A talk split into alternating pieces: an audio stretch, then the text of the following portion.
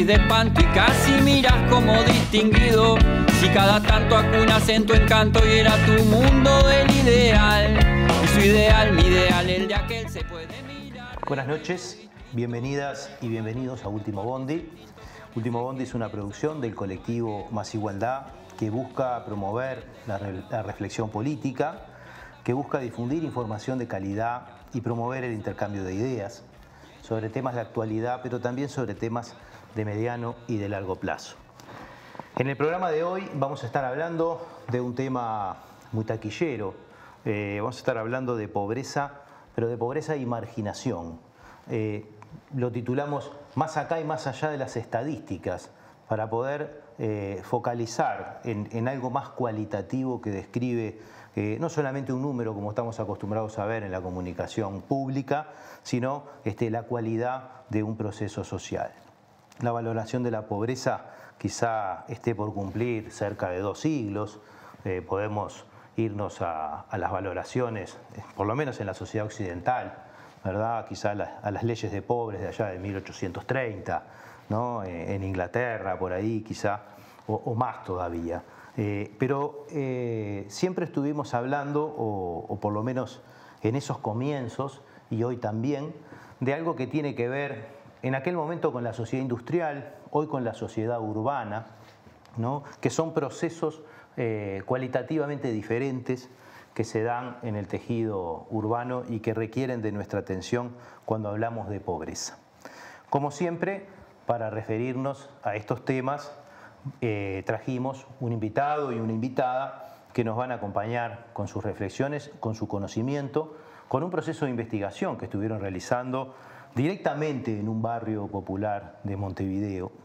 Nos acompañan hoy María Noel Curvelo, que es antropóloga e investigadora en asuntos de consumo de sustancias, también en contextos de pobreza y exclusión social y en otros temas vinculados a lo popular. También nos acompaña Marcelo Rosal, que es doctor en antropología, es docente de la Facultad de Humanidades y Ciencias de la Educación y es investigador e integra el Sistema Nacional de Investigadores de nuestro país. Con ellos queremos abrir un poco esta reflexión sobre, bueno, qué es la pobreza y la marginación, ¿verdad? Este, y qué cosas eh, ellos han encontrado y están visibilizando en este proceso de investigación que vienen realizando. María Noel, empezás vos.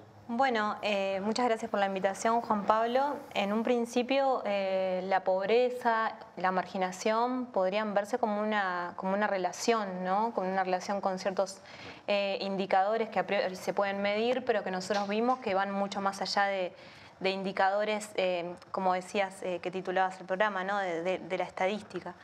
esta vivencia en el, en el, barrio nos hizo ver ciertas cuestiones que son bien relacionables digamos, eh, la baja escolarización de estos sectores o la escasa, eh, el escaso acceso al, trabajo o a formas este, laborales eh, formales, vale la redundancia, tienen varios, varias relaciones que van más allá de, esos indicadores en particular y también va en las violencias que se hacen en cuerpo, violencias estructurales que, vimos que se hacían cuerpo en, en estos barrios, ¿no? Marcelo. Sí, eh, efectivamente, un, enfoque es el de las violencias. Otro enfoque es eh, el de los procesos históricos que se han situados en determinados territorios. Por ejemplo, María Noel hacía referencia a lo formal, lo informal, las dificultades para el acceso al, trabajo formal. y, eso tiene que ver con determinados procesos históricos donde los sectores populares, que en tiempos por ejemplo, de sustitución de importaciones en Uruguay, en los barrios populares, iban de la escuela a la fábrica. Eh, y ahora no está la fábrica. Eh, está el liceo, pero bueno, la convocatoria que tiene es este, diferencial de acuerdo a los sectores sociales. Ya, no, es una cosa para todos el liceo, ¿no? Ya no se vislumbra con... Eh, bueno, tal vez sea más para todos que nunca antes, porque nunca hubo tanta gente en el liceo como hasta por lo menos al 2019, previo a la, a la pandemia. Pero al mismo tiempo, eh, la, la educación formal que presta una persona para están en condiciones de acceder a un empleo, para la redundancia, formal, supuestamente serían más años. Pero tampoco eh, la cantidad de años de educación formal garantizan escapar de un concepto que nosotros pensamos a partir de esta experiencia de investigación, que estuvimos juntos con, con María Noel y con Gonzalo, eh, Gonzalo Gutiérrez, que es la precariedad. O sea, que, que tú no hablas pobreza, marginación, y yo introduciría un, tercer concepto que es el de precariedad. Y una, y una precariedad eh, que trasciende eh, generaciones, que trasciende el género, ¿no? y que está instalada en determinados espacios de nuestra sociedad donde eh, se vive como se puede. En el año, por allá por 1968-69, un colectivo eh, este, realizó una investigación y la tituló al libro que produjo esa investigación, que tuvo bastante parecido con lo que hacemos los antropólogos, Se vive como se puede. Y mostró un espacio de, sí, de podemos llamarlo así, marginación, de un asentamiento, eh, donde se vivía como se podía, en la precariedad cotidiana, una vida cotidiana de ganarse eh, la moneda día a día. Este, pero era este, un grupo de población acotado y en, en, aquel tiempo todavía se imaginaba que iba a haber un pleno empleo y que eso iba a quedar rezagado en la historia con la invasión neoliberal, eso de alguna manera queda atrás. Y la precariedad es el paradigma. Yo no piensa la precariedad. Eh, eh, este, hay un autor que se llama Woody Standing que habla que el precariado es, es como una nueva clase social que de alguna manera sustituye al proletariado. ¿Y qué es lo que está en el imaginario ¿no? de, la gente joven, de, bueno, de quienes han pasado este, o que han vivido también, ¿no? de los que no son jóvenes ya, pero que conocen una trayectoria en el barrio. Ustedes nos trajeron una entrevista que vamos a después a pasar en, el segundo bloque, pero ¿cuál es el imaginario respecto al problema del trabajo, por ejemplo?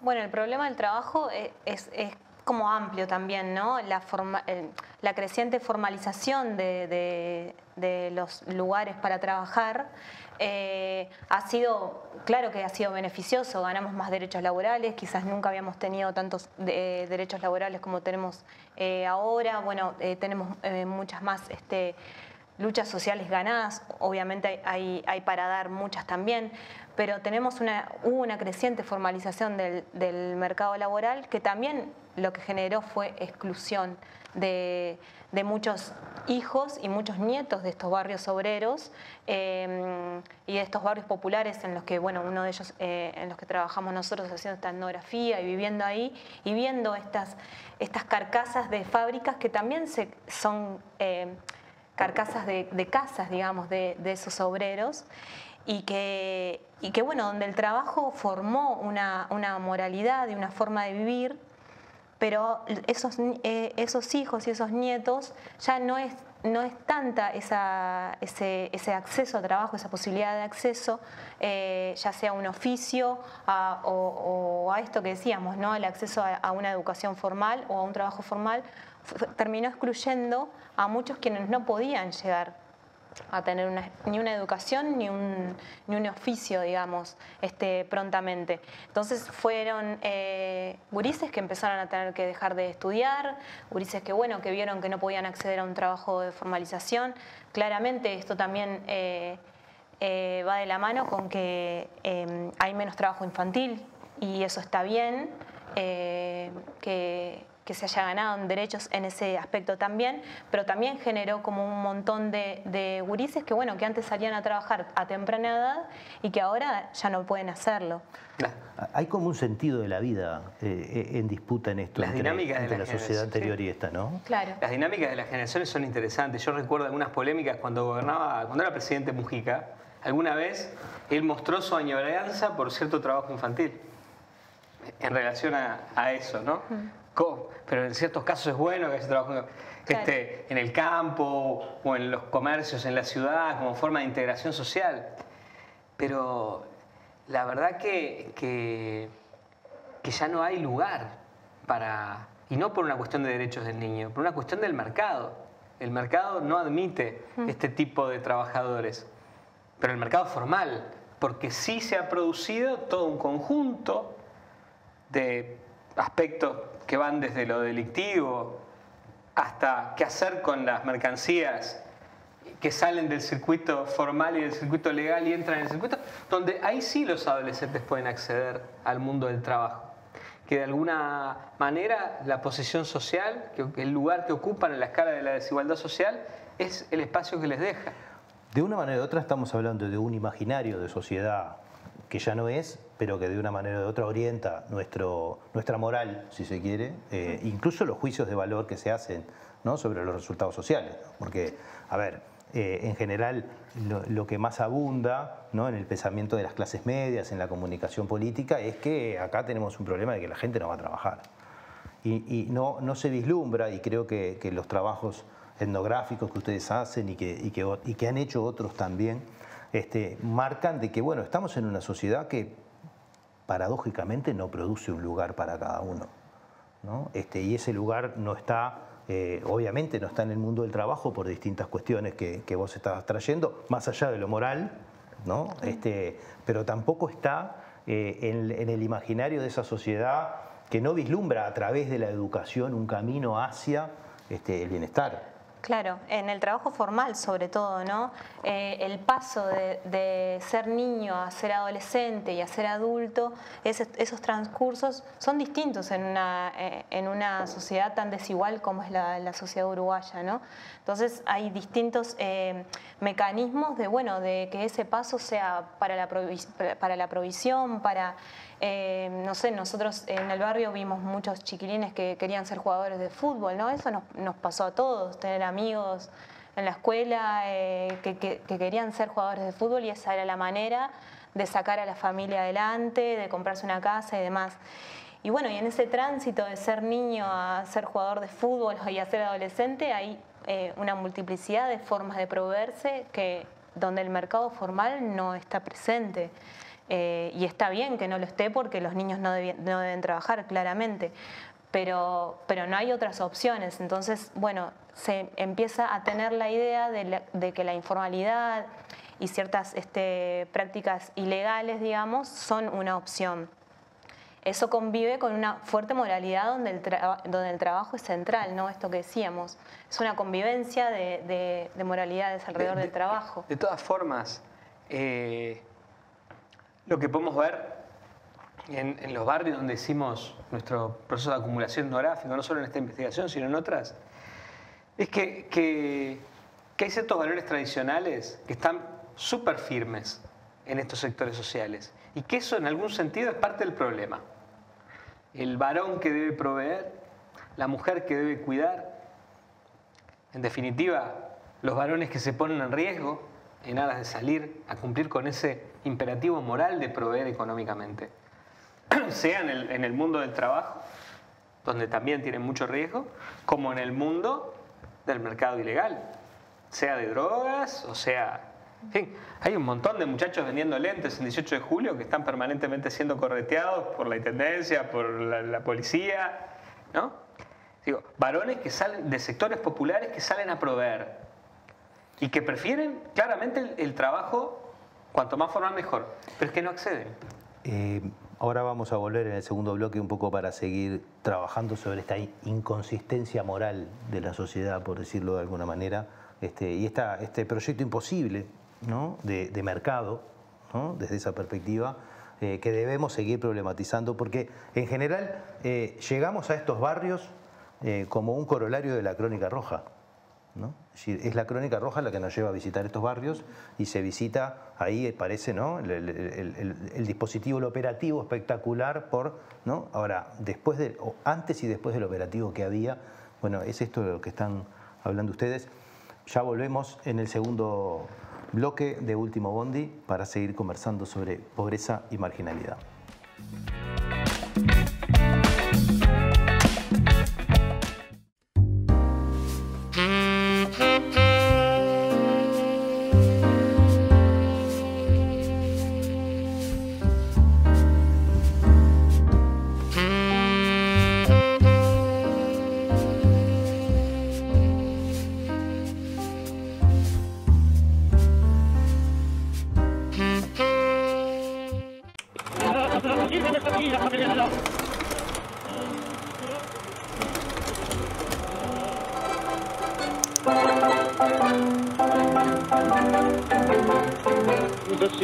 Quién sos vos, decime dónde vas, alegre mascarita que me gritas al pasar.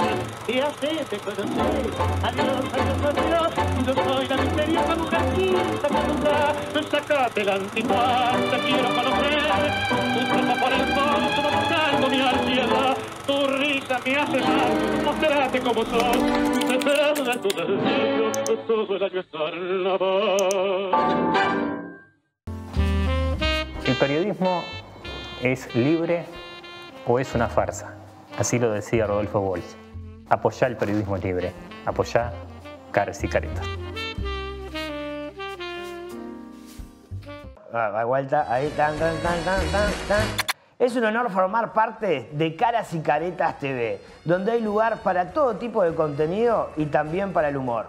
¡Sumate!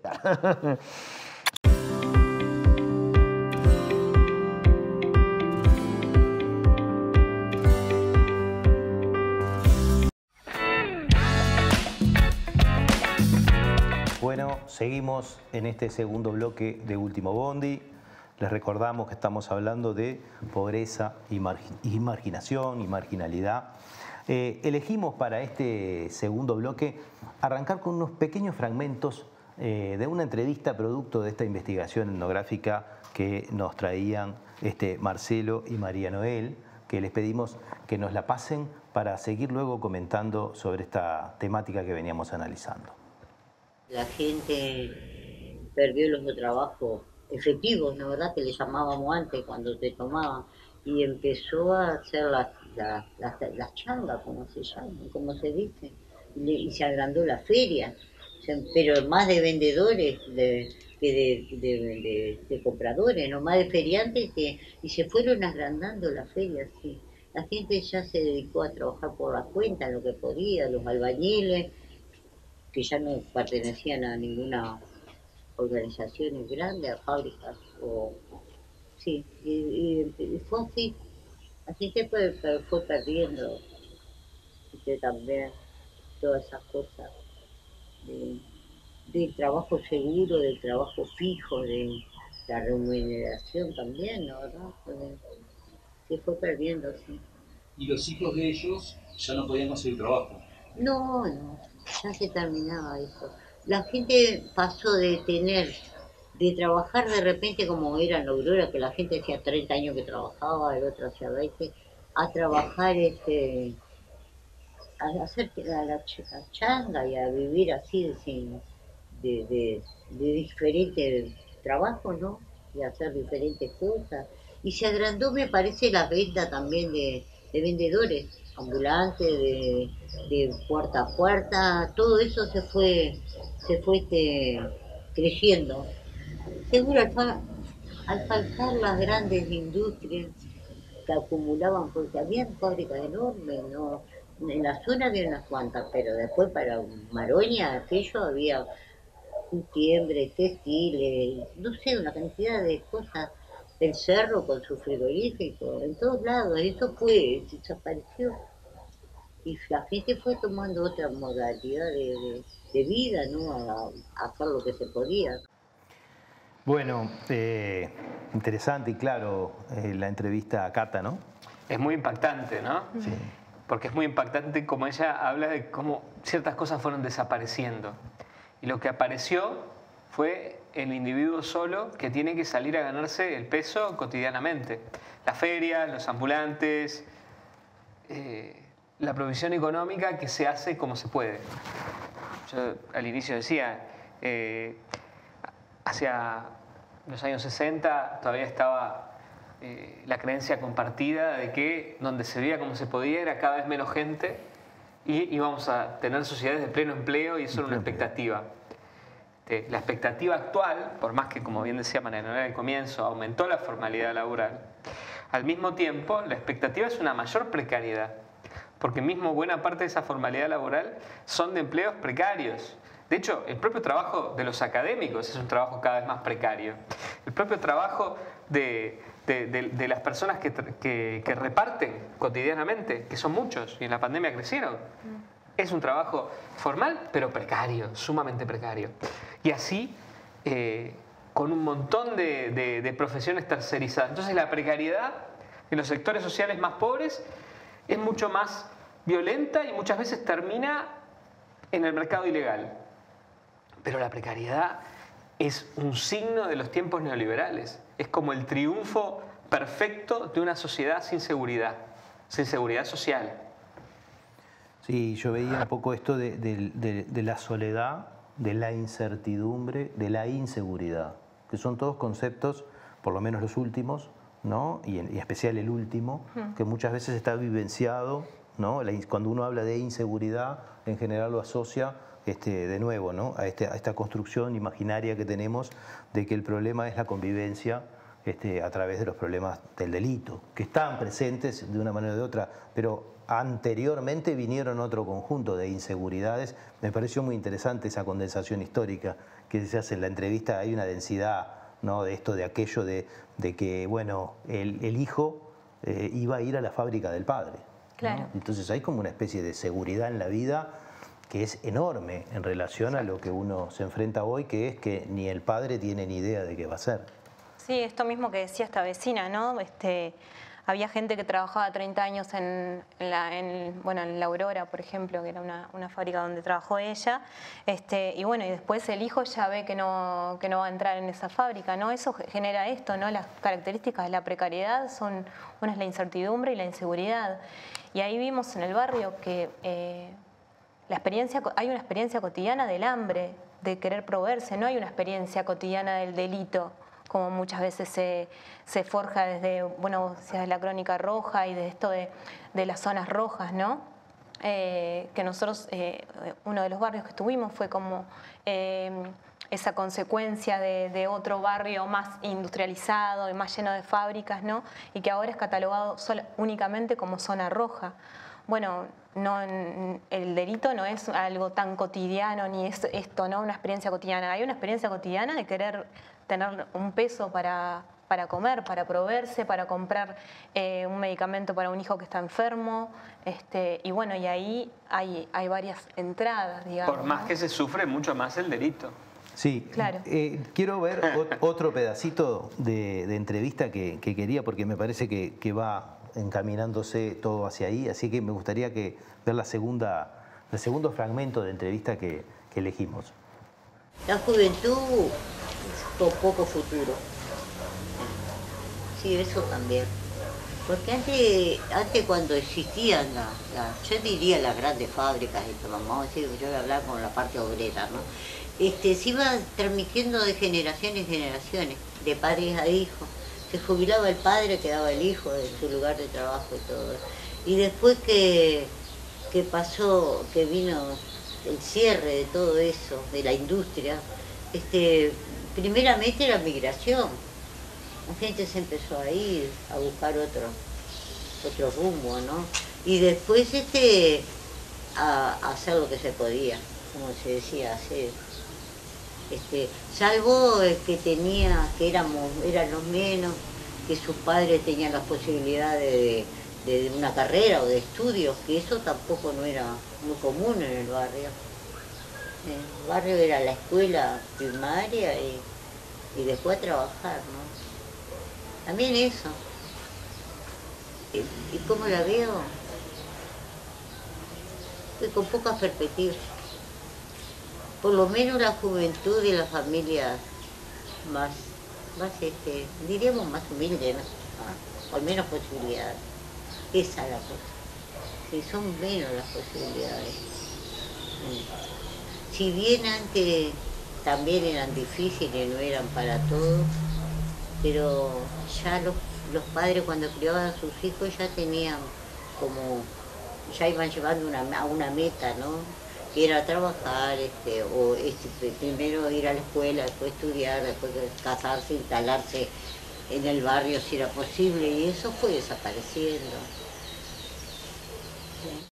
Bueno, me parece, me parece que, que- que refuerza mucho lo que veníamos insinuando, como quien dice, y, y esta idea ¿no? de, de cuál es la perspectiva de los jóvenes, ¿no? Este, porque en realidad eh, vin- vinculo esto porque ya nos vamos a ir en el tercer bloque a, a la discusión más política, de políticas públicas, de vinculaciones, ¿no?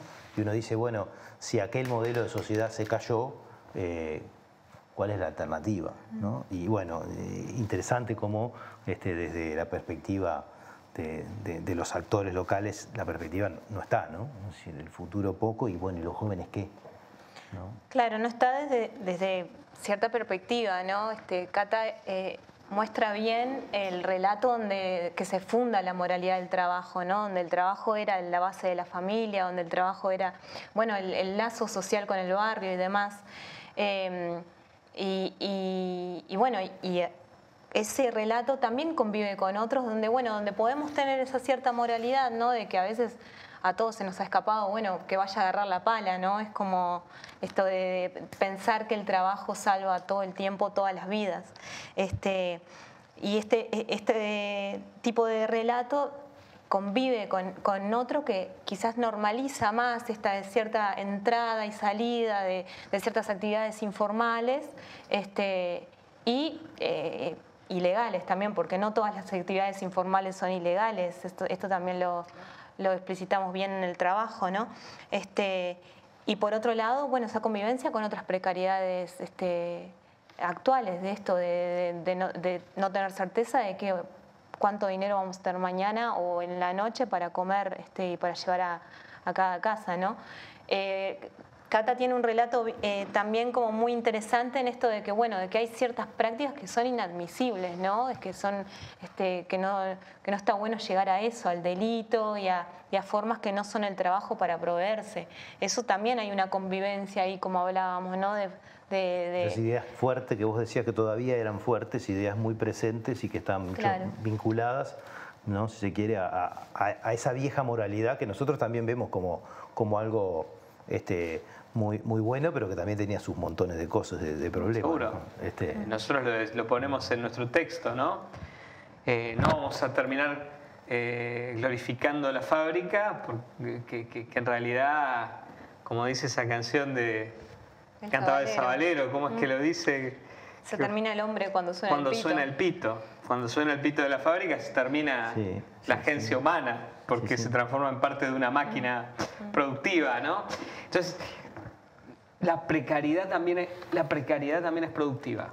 Y también hay formas de, de agencia de las personas en Internet, eh, con el trabajo, este, distintas formas de emprendimiento, algunas legales, otras ilegales, otras vinculadas a cuestiones de moralmente este, en disputa, como el trabajo sexual, eh, múltiples formas de ganarse la vida en la precariedad. Y eso existe. Y también eh, la timba constante. Bueno, estamos en una sociedad donde hay un montón de gente que, que piensa la posibilidad de hacerse rico con o, criptomonedas o con... y con la suerte. Sí, o con, o no, con el fútbol. o- sí, con distintas formas de la timba. Pero es que, es que la timba es eh, la maximización de la precariedad al extremo. Pero es que esa Y es vida la otra cara de la certeza, además, ¿no? Es la otra cara, Es decir, es la bueno, otra cara de la seguridad. Claro. Es la inseguridad cotidiana que, que después se vuelve productiva, porque hay que buscarse la vida día a día. Y ahí, eh, en, est- en- en- en este barrio en particular donde trabajamos, pero se reproduce. Y también está en los bordes de las clases medias, ¿no? Uno a veces ve, desde, uno muchas veces no sabe lo que pasa con los jóvenes, y ve que el hijo de un amigo estaba en determinadas actividades que eran este, eh, raras, o informales, a veces ilegales, eh, en internet o mecanismos de encontrarse, ubicarse en tanto que individuo. Creo que acá hay un, problema de esa precariedad. Eh, hacer las cosas ajenos a los colectivos o integrarse a formas de intercambio utilitario que, que deja atrás toda esa densidad de pensamiento que tiene Cata. Porque cuando vemos el discurso de una persona de clase obrera, tiene toda una densidad de pensamiento, una idea de qué colectivo social este, se puede forjar, con cuál se puede pensar. Eso también es un remedio contra la precariedad. Este, muchas veces el problema que vemos que no hay esos remedios contra la precariedad. Sí hay formas de intentar ganarse la vida, nuevas, este, eh, inteligentes, muy creativas. Pero absolutamente individuales. Pero bastante individuales. Pero bastante individuales. A veces hay coparticipación. Pero eh, todo esto convive y se ensambla con otras estrategias. Por ejemplo, las estrategias familiares. Las que tienen que ver con el delito, las que de alguna manera proveen y que, este, que tienen algún nivel de sustentabilidad, para usar esa categoría, son las familiares. Por eso es que eh, los delitos de narcotráfico crecen y bueno, ya los tenemos este, en el centro de la ciudad, este, bueno, lo que pasó en Barrio Sur, ese tipo de cosas, porque hay estrategias familiares que sostienen un negocio altamente riesgoso. Yo decía, los sectores populares son los que más sufren el delito, porque lo sufren más en cuanto a son victimizados, ¿no? pero lo sufren más porque también, de alguna manera, los actores de algún delito también son víctimas de un sistema que los victimiza, que es el sistema carcelario, que es el sistema de justicia, y toda una continuidad de violencias que viene desde la niñez. Entonces, en ese contexto de precariedad es la dificultad de pensarla, es la dificultad de, no tener colectivos con los cuales pensarlo. Por eso, más igualdad creo que es una buena experiencia que nos aleja de la precariedad porque nos permite pensar juntos en colectivo.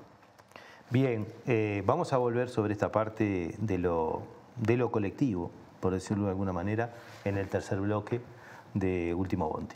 Así que acompáñennos, espérennos unos minutos y ya volvemos para seguir tratando esta idea de pobreza y marginación.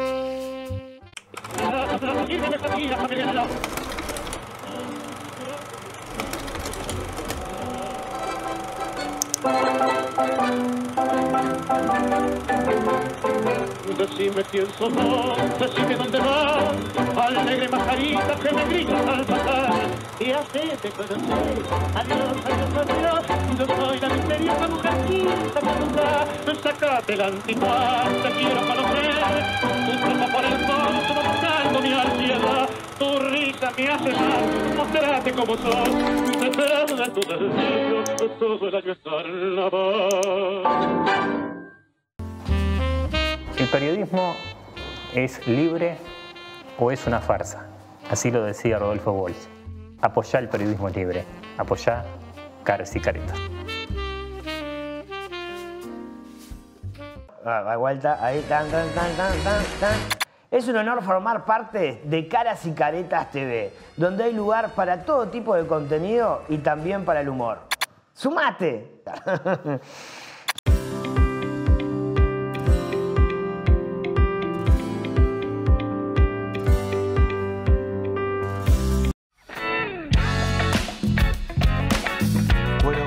en este tercer y último bloque de Último Bondi. Eh, vamos a, continuar eh, analizando a partir de fragmentos de, entrevista eh, que vamos a solicitar que nos, que nos pasen ahora este, este, esta temática tan compleja este, de, esta, de esta avenida que tiene varias aceras, entre, entre varias moralidades y también entre, entre varias posibilidades sociales. Así que vamos a ver el, tercer fragmento de la entrevista a Cata. No sé, como un karma para la juventud. Porque antiguamente, por lo menos cuando yo era joven, los muchachos siempre se sentaron en los barrios, las esquinas de noche, las noches de verano claras, los vecinos se quejaban porque, porque cantaban y estaban ahí. Pero existía el alcohol. El alcohol siempre existió desde que yo me, cuando uno tiene uso de razón, existía el alcohol y se, se, tomaba, pero después vino lo peor, que fue introducción de la droga, ¿no? Ahí fue de la juventud, ahí destrozó a la juventud, por lo menos de los barrios más pobres. Cientos de muchachos lo fueron perdiendo en el tiempo, ¿no? familias enteras que a raíz de esas causas también se fue se fueron desarmando. ¿no? La droga sí hizo, acá por lo menos en el barrio, hizo destrozos. En todos lados. Se insertó ahí para que para quedarse para, para siempre. ¿no? Lamentablemente.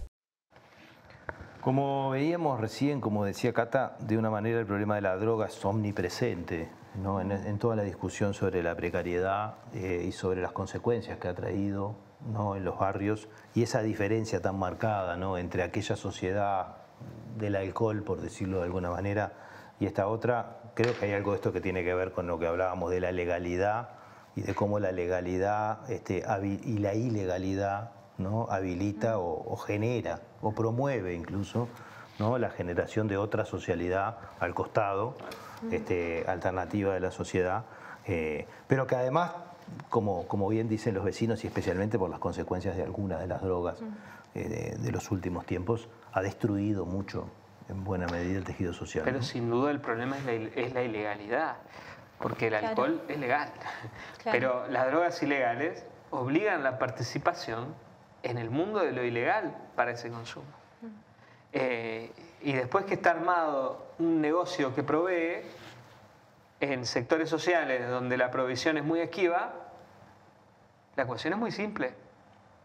¿Y cómo desarmar eso? Bueno, Uruguay inició un camino. Tal vez habría que profundizarlo. Una cuestión sobre el método. Nosotros aprendemos de personas como, como Cata. Nuestro trabajo es aprender de ellos, de sus experiencias, convivir con esas experiencias.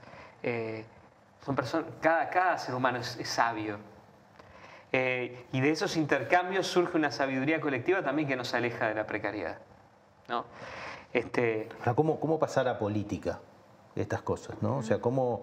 Porque en el fondo, y, y lo que en general siempre tratamos de hacer en nuestro tercer bloque, es imaginar la política, el vínculo con la política, rescatar críticamente las cosas hechas, pero, pero también para proponer, para decir, bueno, eh, de esto habría que hacer más, ¿no? De esto, esto capaz que no funcionó. Esta idea no es la central, sino que es esta otra. Bueno, no sé, ¿qué les, les alimenta un poco después de haber transitado por todo esto? Si tuvieran que, que- que tirar ideas de política en relación a, a estas cosas, ¿por dónde? eh, hipótesis, ¿no? Este, obviamente que no vamos a pedir soluciones a semejantes complejidades, pero ¿qué ideas les, les- les vienen? Bueno, Marcelo introducía ahí un, eh, el camino que, el- que ha venido transitando Uruguay con respecto, por ejemplo, a la regulación de- de- del cannabis, que tiene consecuencias com- muy buenas este, para, para los mercados este, de, bueno, de sustancias eh, ilícitas, ¿no? Eh, en este caso eh, lícita como la, la del cannabis en Uruguay. Ese es un camino muy interesante porque es un camino que bueno, que está basado en los derechos humanos, que está basado en la autonomía del sujeto, que le da eh, perspectiva a, la- a las personas. Y bueno, con la pasta base, que es la droga, ¿no? De la que, de la que hablaba un poco Cata, esta buena introducción que trajo la, la- destrucción de, de familias y también eh, una forma de proveerse, ¿no? De entrar a un mercado, a un mercado este, ilícito y bueno, y por momentos eh, con eso se traía la- el dinero a la casa, ¿no? Este, para mí hay que tener en cuenta como una totalidad, que es lo que nosotros vimos un poco en la etnografía, no, no porque vimos todo, digamos, sino porque hay varios este, aspectos a tener en cuenta. Por ejemplo, la cuestión de, de familias tradicionales, digamos, que tienen fuerte anclaje en valores tradicionales de familia, donde la mujer sigue teniendo este sigue siendo un- eh, tiene mucho riesgo en estos mercados este, ilegales. Eh, bueno, es eh, la- cuando una mujer está en un mercado de estos ilegales es porque está realmente en una situación de, de extrema, de extremo riesgo. Y bueno, como política me parece que una política que más focalizada en, las cuestiones de géneros en estos barrios es sumamente importante. Y también las cuestiones de las masculinidades, estudiar las cuestiones de género también no es solo eh, ver la, la parte de las mujeres, digamos, sino también la parte de masculinidades que quedaron, esto, que quedan sin trabajo prontamente, que quedan como vinculados a, a mercados ilegales que tienen mucho riesgo para, para su, propio, su propio cuerpo. cientos de familias que, que, que viven este negocio. Ahora, ¿tendrían otra alternativa? O sea, yo, yo pensaba en lo que vos decías y decía, bueno, pero como que hace falta venir con el camión de las oportunidades y volcar, ¿no? Sí. Este, volcar, oportunidad. No, no, no, no puede ser. eh, creo que se han hecho cosas, pero, pero que el tamaño de las cosas que se han hecho le dista mucho del, del- del tamaño del problema. Es decir, o sea, va a ser muy difícil eh, si no se provee un sustento alternativo, este, hacer una propuesta que desde la moralidad, ¿no? desde ese conflicto moral que está planteado, pero nadie, nadie quiere resolverlo porque hay, la otra parte de la moralidad se vive con ella, pero no se la escucha. ¿no? Pero además- eh, ¿Cómo se hace, no? Para, ¿Cómo se hace para darle otra oportunidad, para sacar de ese riesgo a esta mujer? ¿no? ¿O cómo se hace para, para- para plantearle al un- otro modelo de varón que, que- que pueda de una manera o de otra ser sustentable? Porque ahí lo que vemos de la entrevista de Cata es, bueno, no sé qué va a pasar. Sí, sí, no, es que desde la perspectiva de las personas mayores que tenían otra solidez en sus trayectorias, otras expectativas, esto es tierra arrasada y es desconsolador. Y es cómo protegemos a los nuestros en la medida de nuestras posibilidades. Eso es, yo entrevistaba a un señor que me decía específicamente esto, no, ahora tengo un sobrino, lo tengo viviendo conmigo, cumplió 18 años, no quiero que vaya preso. ¿Sí? Entonces, lo, lo que quiero es, lo cuido, estoy entrenando, bueno, quiero que termine el liceo y lo- quiero tener conmigo todo lo que pueda. Una persona jubilada que tiene e- esa solidez de la jubilación todos los meses. Pero el problema es cuando uno tiene que ganar el billete día tras día, eh, eh, la exigencia de la provisión económica determina distintas formas de acceder a ese. Si, el- si un mercado lucrativo tiene que ver con las drogas, ese mercado lucrativo va a concitar trabajadores, Va a fuerza ganar. de trabajo. Va a ganar. Pero Es más lucrativo Es más, hay una cosa que hay un autor que se llama Philippe Bourgois que habla de el habitus furibundo, que es la capacidad de ejercer violencia puede tener un valor de mercado. Y lo estamos viendo. Entonces, ese, ese valor mercado de la capacidad de ejercer violencia física aumenta la violencia social en un territorio. La cantidad de homicidios, eh, lo cruentos de estos homicidios. Y eso es- Pero, pero además de todo, es una oportunidad para los individuos de tener un lugar en el mundo. es una oportunidad de tener un lugar en el mundo, de ganar, de ganar el peso y tener un lugar en el mundo. Un lugar en el mundo que después, no importa cuál sea, es ese el lugar que, que Que logra. en cierta moralidad tiene un reconocimiento incluso. Que se va que se va reencauchutando, que se va ensamblando de otra manera, que porque todos nosotros somos múltiples en nuestra. Yo hice muchas entrevistas estando eh, con personas privadas de libertad y, está claro que cuan- cuando, una persona está de alguna manera acorralada suele refugiarse en sus concepciones morales más firmes. Pero convive con otras, como todos nosotros, ¿no? Seamos sinceros, nos miramos al espejo y somos una multiplicidad. Y una multiplicidad que no solo está determinada por nuestras convicciones, sino por nuestras formas de vida concretas, que son las que en definitiva van tironeando esa moralidad. Pero ahí vienen las políticas. Entonces las políticas, la política del castigo está claro que es eficaz para producir, por ejemplo, más gente en la calle.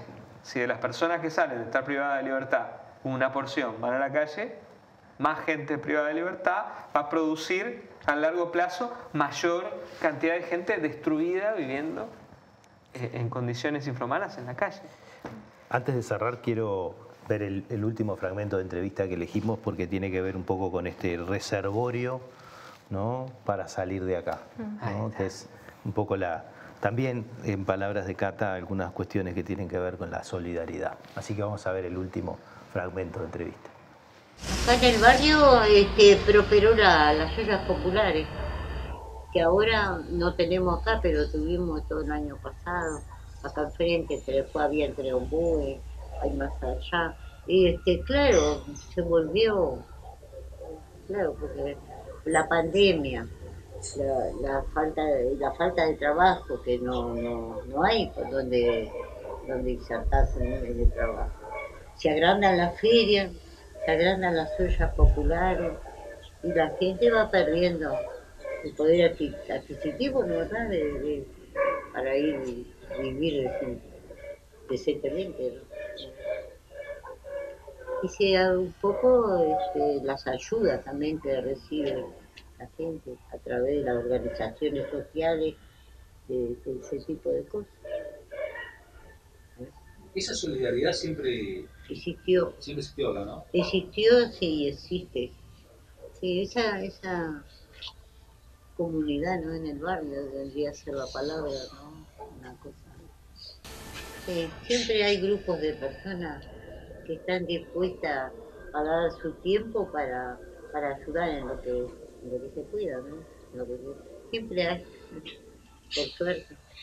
Bueno, para ir cerrando con esta, con esta última apreciación y rescatando un poco algo que, que traían los dos, un poco de que, bueno, siempre hablamos de estos barrios y hablamos de una parte y no hablamos de toda la otra parte. Yo traía lo mismo desde el otro lugar, ¿no? Llegamos a estos barrios por la Crónica Roja, pero no fuimos ni antes ni después, ¿no? Este, hay un montón de, de- de relaciones sociales que sostienen, de relaciones de cooperación, de relaciones de colaboración, de reciprocidad, este, que son aparte cuando uno hace la cuenta la mayoría, ¿no? Este, Y, y entonces eso muestra, como lo mostró, y nadie hubiera dicho que hubiera, se hubiera sostenido las ollas populares que se, sostu- se sostuvieron en este país eh, desde la crisis del 2020. En el 2019, si uno decía, va a venir esta crisis, yo no hubiera dicho, va a haber, este, pero hubo. ¿no? Esta respuesta. Este, y, y bueno, y eso sigue mostrando de que esto que decías vos, que trajiste varias veces, de, de algunos valores que no tienen nada que ver con esa otra cultura que estamos eh, caricaturizando muchas veces también, Sí, ¿no? Pero Este, que conviven en el mismo sujeto. Yo tengo muchos amigos del colectivo NITEP, que hoy presenta a a las seis un... este, bueno, no es hoy, porque- pero que, este, que son ese reservorio, que mismo estando en la calle, mismo estando con grandes dificultades de la vida, se juntan, piensan en colectivo, buscan soluciones prácticas, pero también piensan la política. Buscan soluciones prácticas para cómo enfrentar la precariedad de hoy, pero cómo enfrentar con, eh, con políticas hacia el futuro. Este, y, y, bueno, frente a, a las precariedades sistémicas, eh, este, lo sistémico es el individualismo y el recurso individual y el ser estar solos. Eh, el colectivo, la experiencia colectiva y esto que nos trae Cata, esta enseñanza, eh, bueno, creo que es un poco tanto política como posibilidad de, de estar juntos y, y curarnos las cuitas entre, entre todos. ¿Y, y qué mensaje tendríamos que darle a, a la- a las clases medias que se consideran integradas y por fuera, y, ex- y exitosas y triunfantes respecto a estas situaciones? ¿no? Porque vivimos realmente en una, en una gran dificultad para construir un pacto social que nos permita realmente, como decía yo, venir y volcar el camión de las oportunidades acá, porque existen un montón de juicios ¿no? aporofóbicos en general, pero muchas veces ignorantes directamente de todas estas realidades este, que dificultan la construcción de esa empatía social que, que nos haga reconocer de que todos estos gurises de lo que está hablando Cata son nuestros hijos, ¿no? o nuestros nietos, o nuestros hermanos, o nuestros primos, que además lo son, además, ¿no? porque si uno empieza a rascar, también lo son. Sí, ¿verdad? claro. ¿Qué mensaje podemos dar en el sentido de, pues yo la otra vez decía, bueno, quizá la- lo mejor que podemos hacer en términos de política pública es habilitar que se hagan políticas públicas, ¿no? La legitimación, ¿no? Pero bueno, ¿cómo lo, cómo lo ven ustedes? ¿Qué, qué- qué- podemos transmitir como...? Y esto que hablábamos con respecto a, las, a la solidaridad, ¿no? Y a, a forjar el lazo social con, con, el, con, con el otro, digamos, ¿no? Con, con el otro que está en otra situación, que tiene otra, tra- otra traye- trayectoria, escuchar a esa persona e intentar comprenderla como en su máximo este, eh, multiplicidad, digamos, ¿no? Es como entender que tiene otra trayectoria, que tiene otra vida. Este, me parece que eso de forjar lazo Tratar de entender al otro. Sí, eh, nosotros trabajamos mucho con la reflexividad y con la comprensión, por ejemplo, es como eh, son bases de nuestra, de nuestra metodología, digamos. Y por más que quizás suene un poco romántico, es importante para nosotros porque nos permite aprender del otro.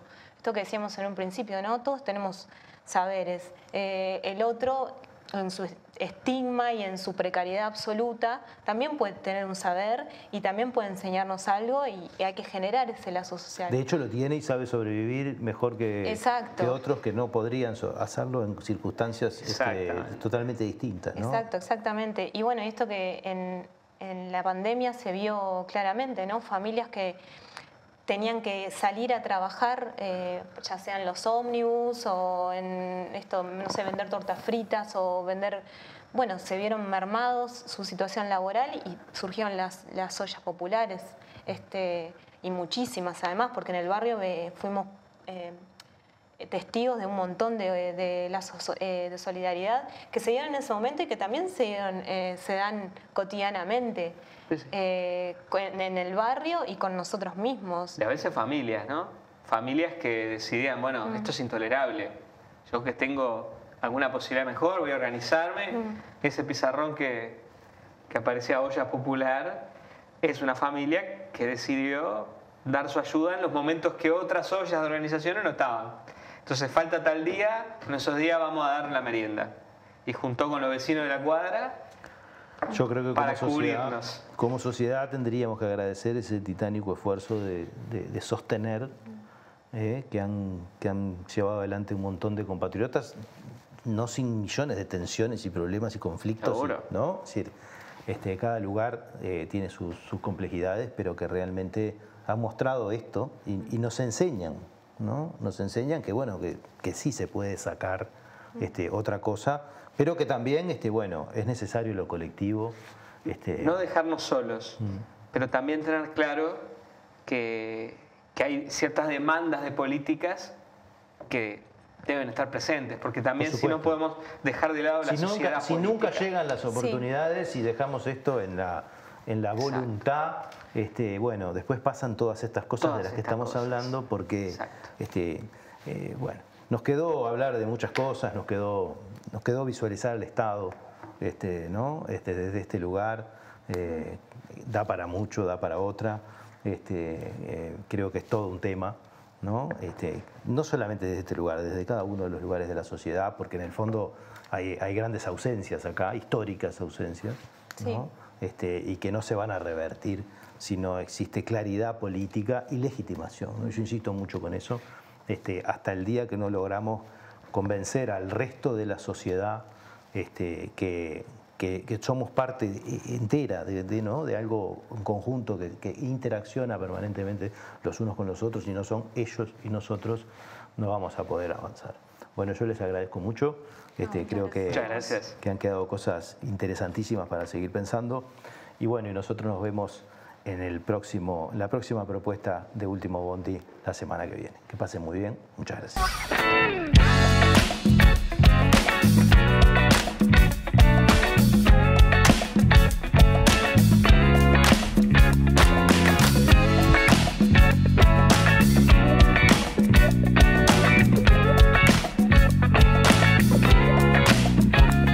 Si cada tanto te morís de espanto y casi miras como distinguido, si cada tanto acunas en tu encanto y era tu mundo del ideal. Y su ideal, mi ideal, el de aquel se puede mirar desde lo distinto. Si por las noches compartís el tinto con ese que piensa solo.